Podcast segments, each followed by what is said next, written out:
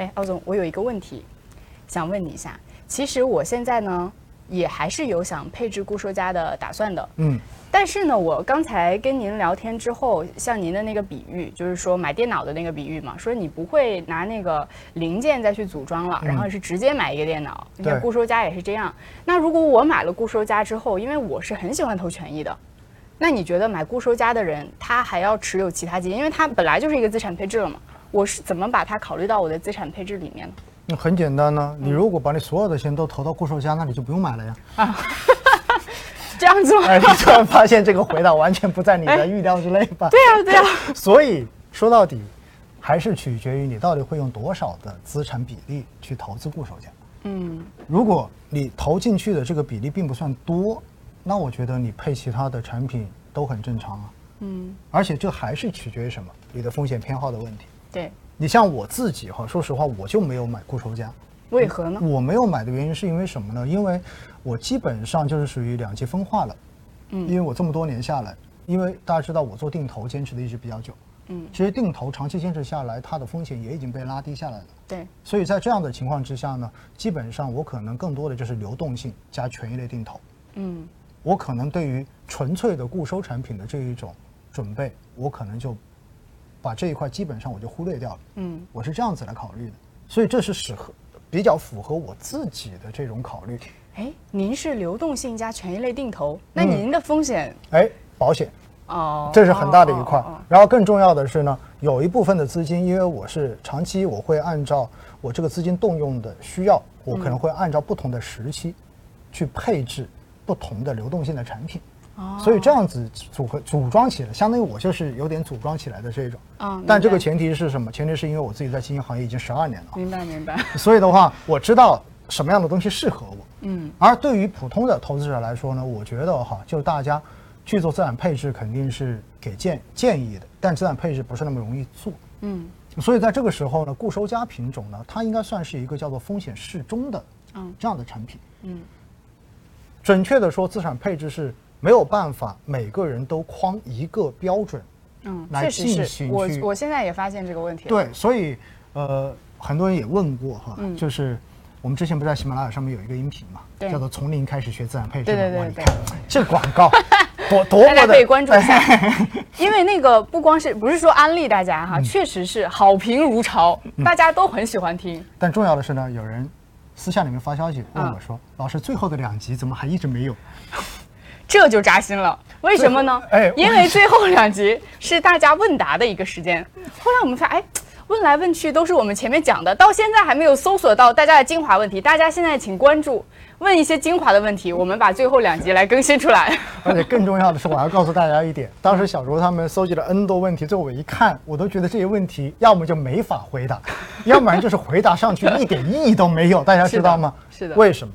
因为最后两集当时就是。实操对实操以及问题解答对，一方面确实像小周说的，就是他们的小脑大瓜已经想不出什么问题来了。这问题都讲了呀，没问题。那更重要的是什么？更重要你会发现实操啊，嗯，它是非常具体的案例，嗯，因为每个人对于人生阶段的目标制定的都不一样啊。我想到了，对，那个时候确实是我们商量了好几个方案，发现都不是具有代表性的，就是你没有办法在。一堂课或者两堂课之内把资产配置，就好像能讲到是所有人哎是一套我就套到我身上了一样，完全不具代表性。对，它是不行的，因为资产配置你是要跟整个人生规划是匹配起来的。嗯，每个人对于人生都有不同的规划，都有不同的阶段性目标。嗯，而资产配置说到底的话，你是必须要先把这些目标按照时间顺序，然后确定下来。嗯，然后再把实现每个目标需要的资金量。嗯，要预测出来，嗯，然后再根据时间价值，因为你实现这个目标有长有远嘛，嗯，然后再根据时间价值来回算到现在你的一个投入应该要怎样的一个预期收益率情况之下来算出来，所以你会发现这是一个非常浩大的工程，对，你没有办法非常简单的拿一个公式套，虽然网络上面有很多，比如说一百减去年龄，或者八十减去年，你意味着你是投资。呃，权益的最大比例，但是有很多人完全不认同这个东西啊，他觉得我的风险承受能力就是高啊。对，有人说我近期就是没有目标啊。对，怎么可能就一样呢？一个公式所有人都解决了所以我就告诉大家，其实这也是变相的回答刚才小周问的这个问题。你会发现，其实你到底配置多少，这个东西是没有一个可以拿出去放之四海而皆准的标准明白，明白。每个人都必须要根据自己对于投资的这一个需求，嗯，然后去进行选择，嗯。明白，哎，其实我还挺困惑的。那像普通投资者，其实他们是更需要有一些专业的人来帮他们进行一些资产配置的建议。其实，呃，您都别说他们了，就是像像我刚才想了一下，您您刚刚说您是流动性加权益，然后之后我就想了一下，嘿，跟我我确实不是这种风格。我想，那我怎么配呢？我的这个风格是什么样的？我未来的规划是什么样的？其实我脑袋里也一团浆糊，还真是需要一个非常专业的人来来再帮大家来梳理一下。奥总，那今天我的扎心几问基本上就是这些了。还好没怎么扎心 哈，所以的话呢，我觉得大家对于固收加的这种理解哈，其实有时候就把认知的一些误区解决就好了。就像刚才说到了几点，对不对？不要跟股票型基金比收益，嗯，不要跟纯债型基金比回撤，嗯，比波动，因为它本来就是处在中间风险的这样一个。当然，而且根据它的一个。资产配置的比例限制，它的风险同样的有高有低。嗯，而且呢，作为固收加产品，大家拿在手里的话，你短期是看不到什么太多的这种变化。是的，所以还是做一个长期的这种投资可能会比较合适一些。嗯，而它在你的这一个资产配置中间，在你的整体的持仓中间，到底算固收还是算权益？嗯，也许它都不算。对，它就是处在权益跟固收中间的那一个板块里面。对。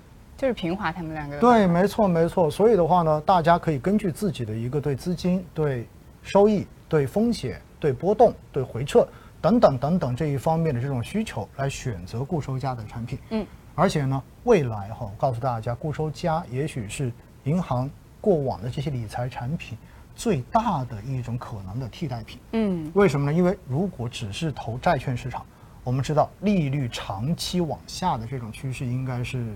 嗯，确定的，确定的。所以在这种情况之下呢，如果坚定的只是以拿票息为主的这样的投资方式的债券型基金，或者债券型的这种资产，也包括银行的净值型理财，因为有很多也是同样的操作方法嘛。嗯。那实际上未来它的这种收益预期是会越来越低的，而收益预期跌下来之后，你靠什么去把这个收益增厚？嗯。因为要不然大家觉得没意思了嘛，对不对？买这个东西。